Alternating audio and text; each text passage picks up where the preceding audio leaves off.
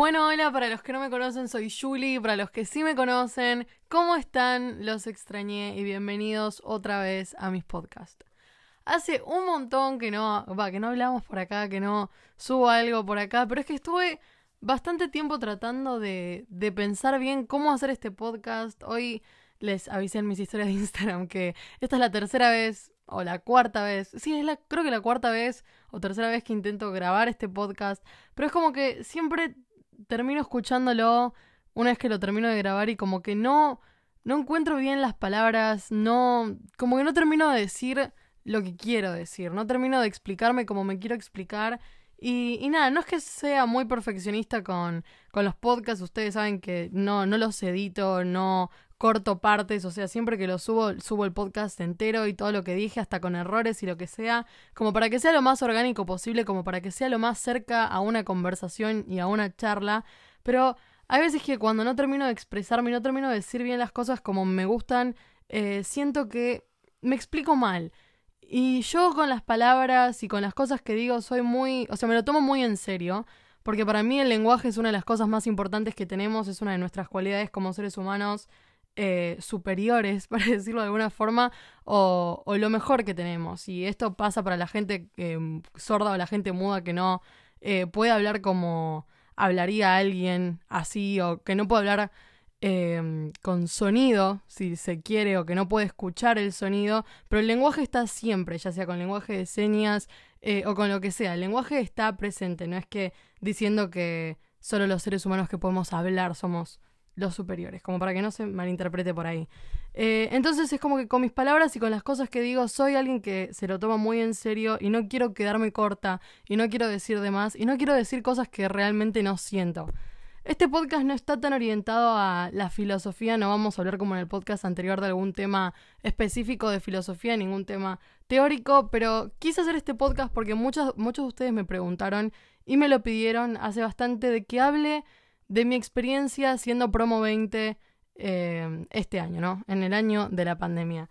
Eh, y tenía ganas de hacer este podcast porque siento que hay varios de ustedes que tal vez sí son promo 20, que necesitan como, no sé, eh, por ejemplo, cuando subí el primer podcast hablando de la filosofía de la cuarentena, muchos de ustedes me dijeron que se sintieron como relacionados con algunas cosas que dije con respecto a el colegio y muchos de ustedes fueron y son estudiantes del último año. Entonces me gusta también como que los que están pasando por lo que estoy pasando yo, también como que se sientan un poco relacionados, ¿no?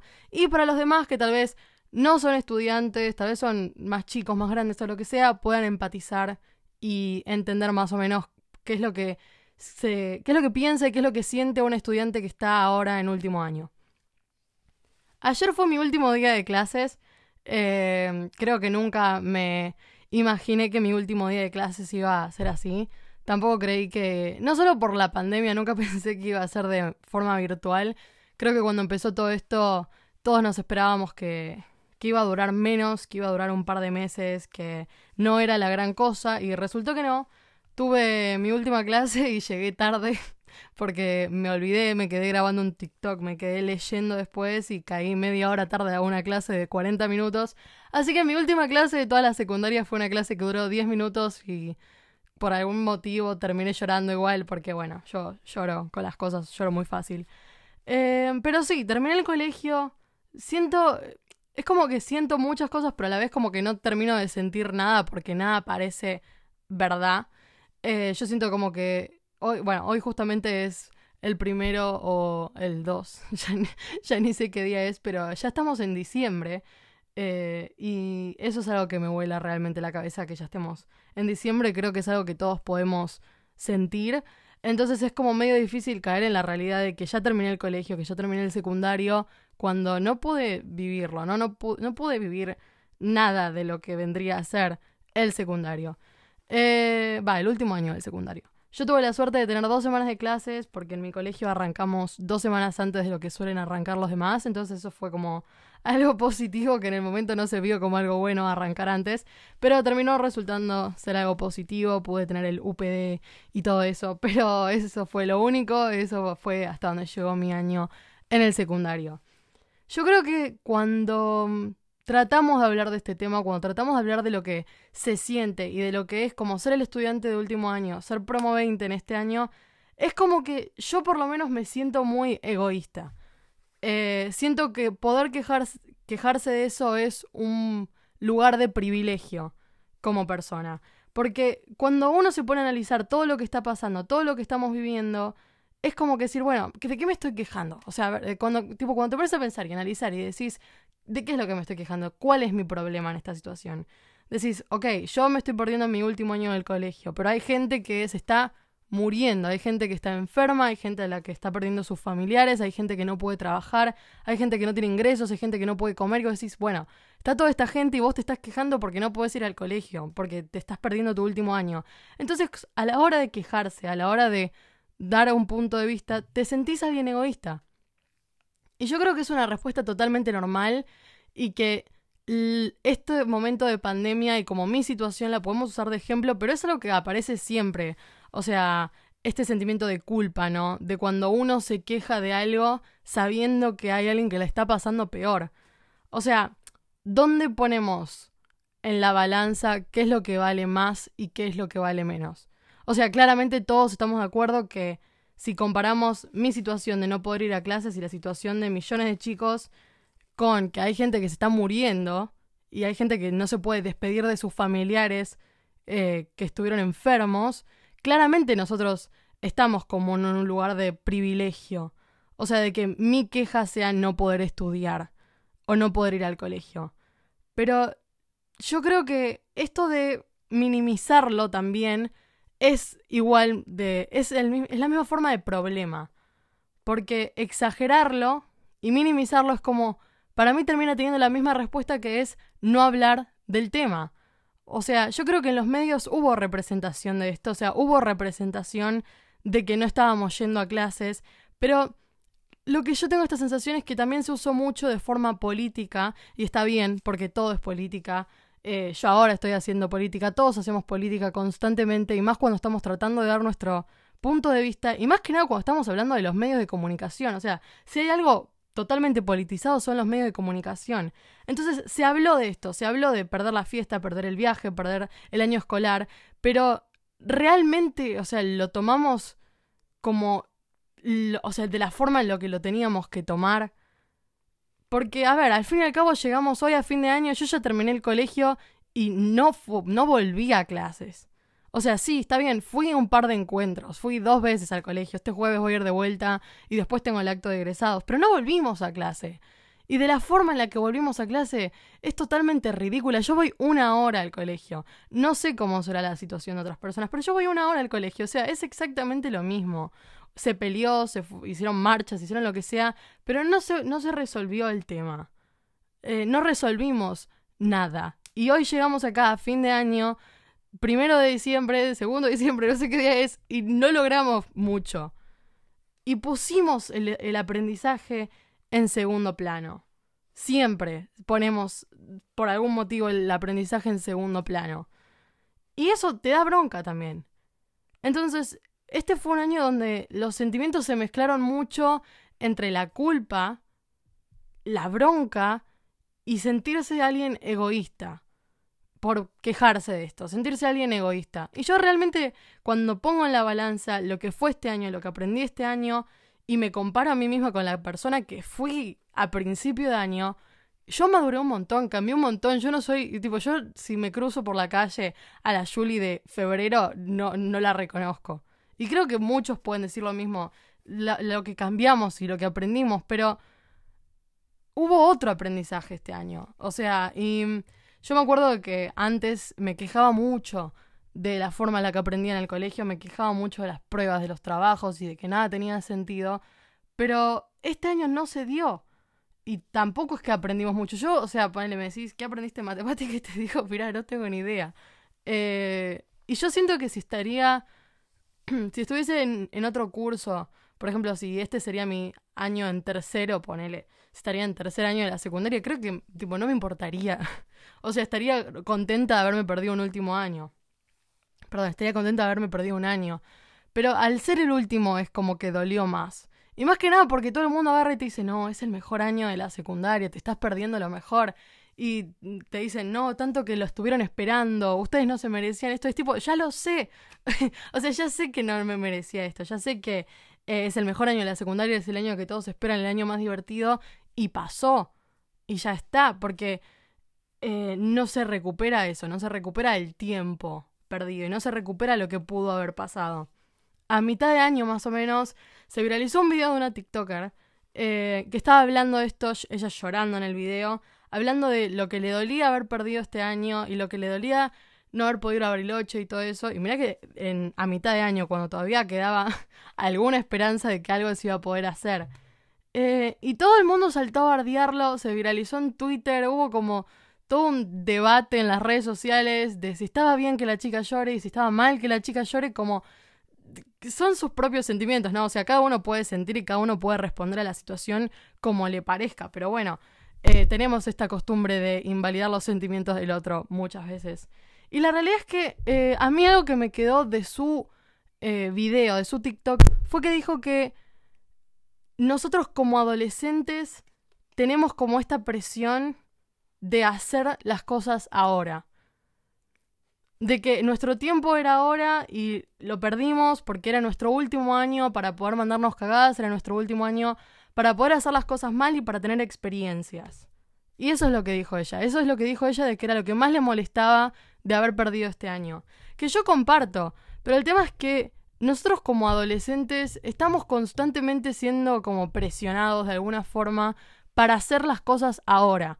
Yo me acuerdo que cuando iba a la mañana al colegio con mi papá, eh, que me llevaba y yo me quejaba porque yo iba al colegio a las 6 y 45 de la mañana, no sé ni cómo me despertaba esa hora, pero yo iba al colegio a las 7 de la mañana y me acuerdo que me bajaba del auto y me quejaba de que era muy temprano y que no tenía ganas de ir y lo que sea, y mi papá me decía, cuando termines esto vas a estar peor, me dijo. En, la facultad vas a estar peor. Y tipo, ya sé. O sea, yo creo que todos estamos de acuerdo que vamos a estar peor, porque claramente en la facultad es todo más difícil, es como que tener responsabilidades eh, mucho más serias, pero no deja de estar esta presión del tenés que hacer las cosas ya.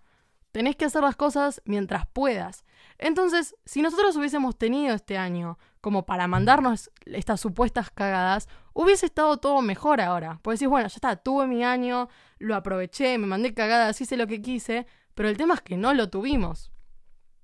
Entonces, vos podés decir, bueno, está bien, eh, yo me acuerdo, me acuerdo que nos decían, ustedes aprovechen todos los días porque sexto se pasa re rápido. Vos tipo, sí, o sea, ya está, ya lo terminé. Eh, entonces, si supuestamente este era el último momento que teníamos para mandarnos cagadas y no lo tuvimos, ¿cuándo va a ser?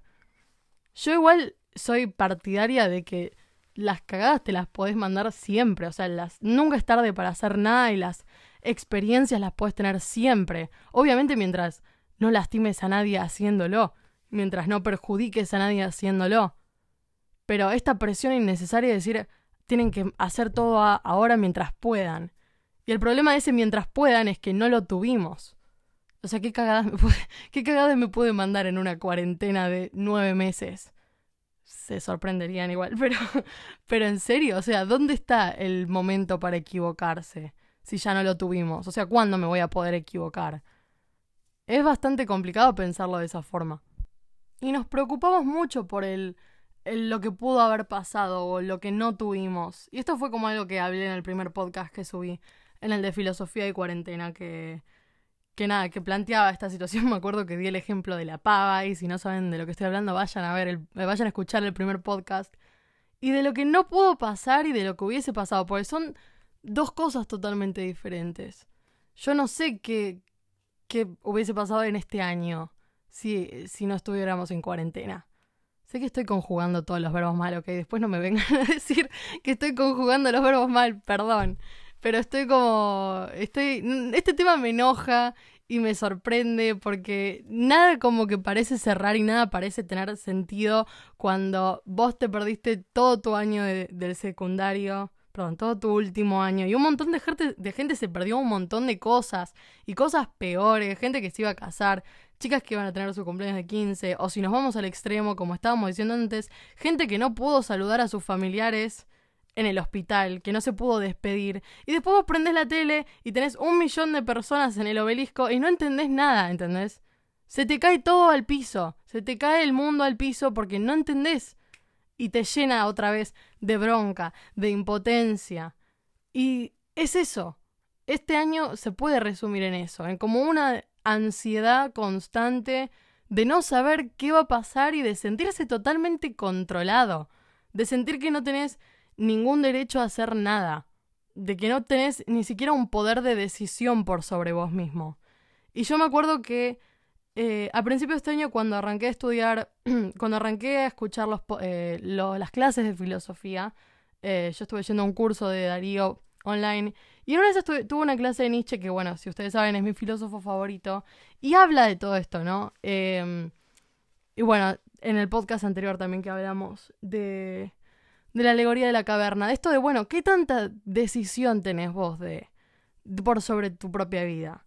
Pero cuando lo hablamos en filosofía está como esta sensación de que lo hablamos como si fuese un mundo fantástico. Cuando hablamos de filosofía y hablamos de todas estas teorías de la vida y de la muerte y de lo que somos y el destino, es como que parece que lo hablamos en cierta forma como si ah, fuera algo que no existiese. ¿Ves? Ya sé que no estoy conjugando bien, pero me pone mal humor.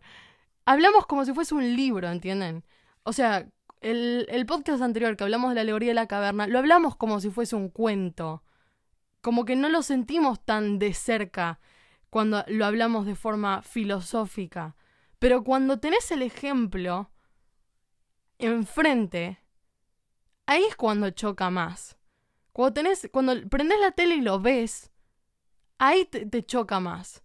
Porque bueno, podemos hablar de filosofía un montón, podemos hablar de un montón de temas, pero realmente necesitas tener el ejemplo y vivirlo para darte cuenta que dónde está nuestra, nuestra forma de nuestra decisión, nuestra habilidad de tomar decisiones, de tomar decisiones por sobre nuestro cuerpo y por sobre lo que vivimos.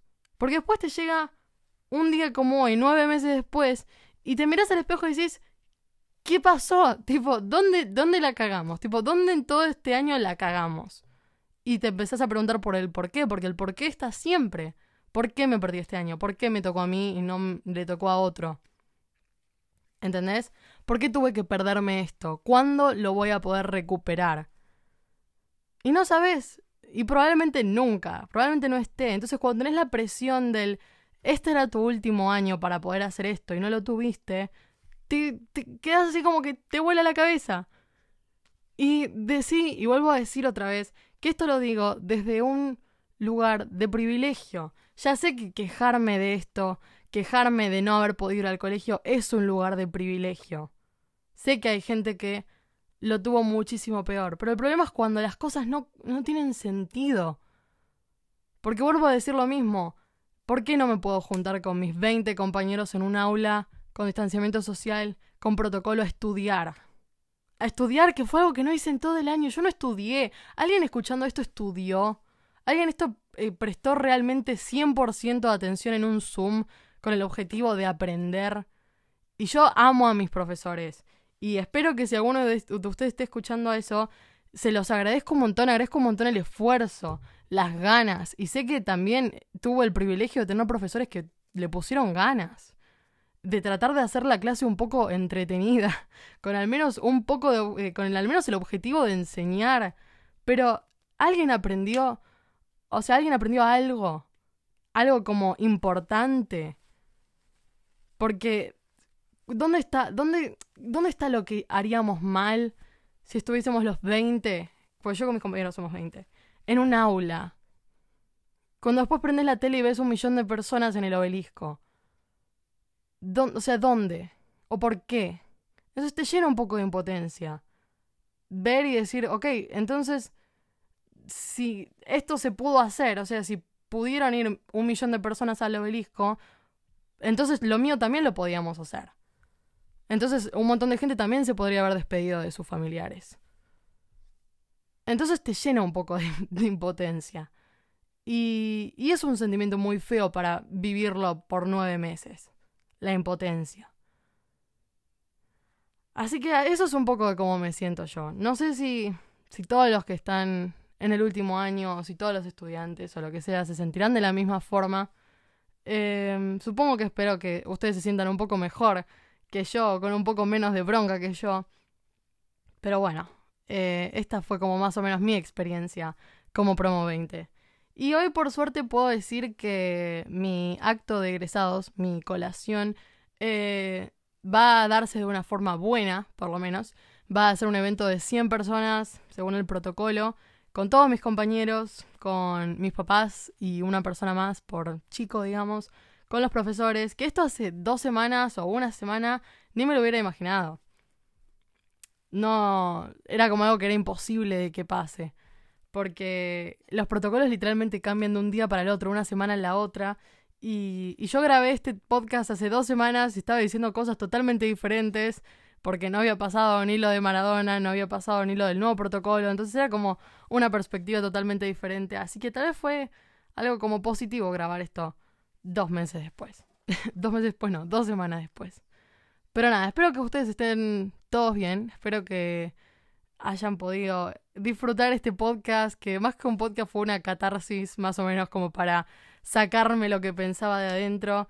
Y nada, si quieren hablarme por Instagram, quieren contarme qué les pareció este podcast, si quieren darme su opinión sobre el tema, están totalmente invitados. Eh, y nada, voy a tratar de leerlos a todos. Yo los leo a todos, a veces que no llego a responder a todos, pero nada, sepan que, que leo sus mensajes y que los aprecio mucho.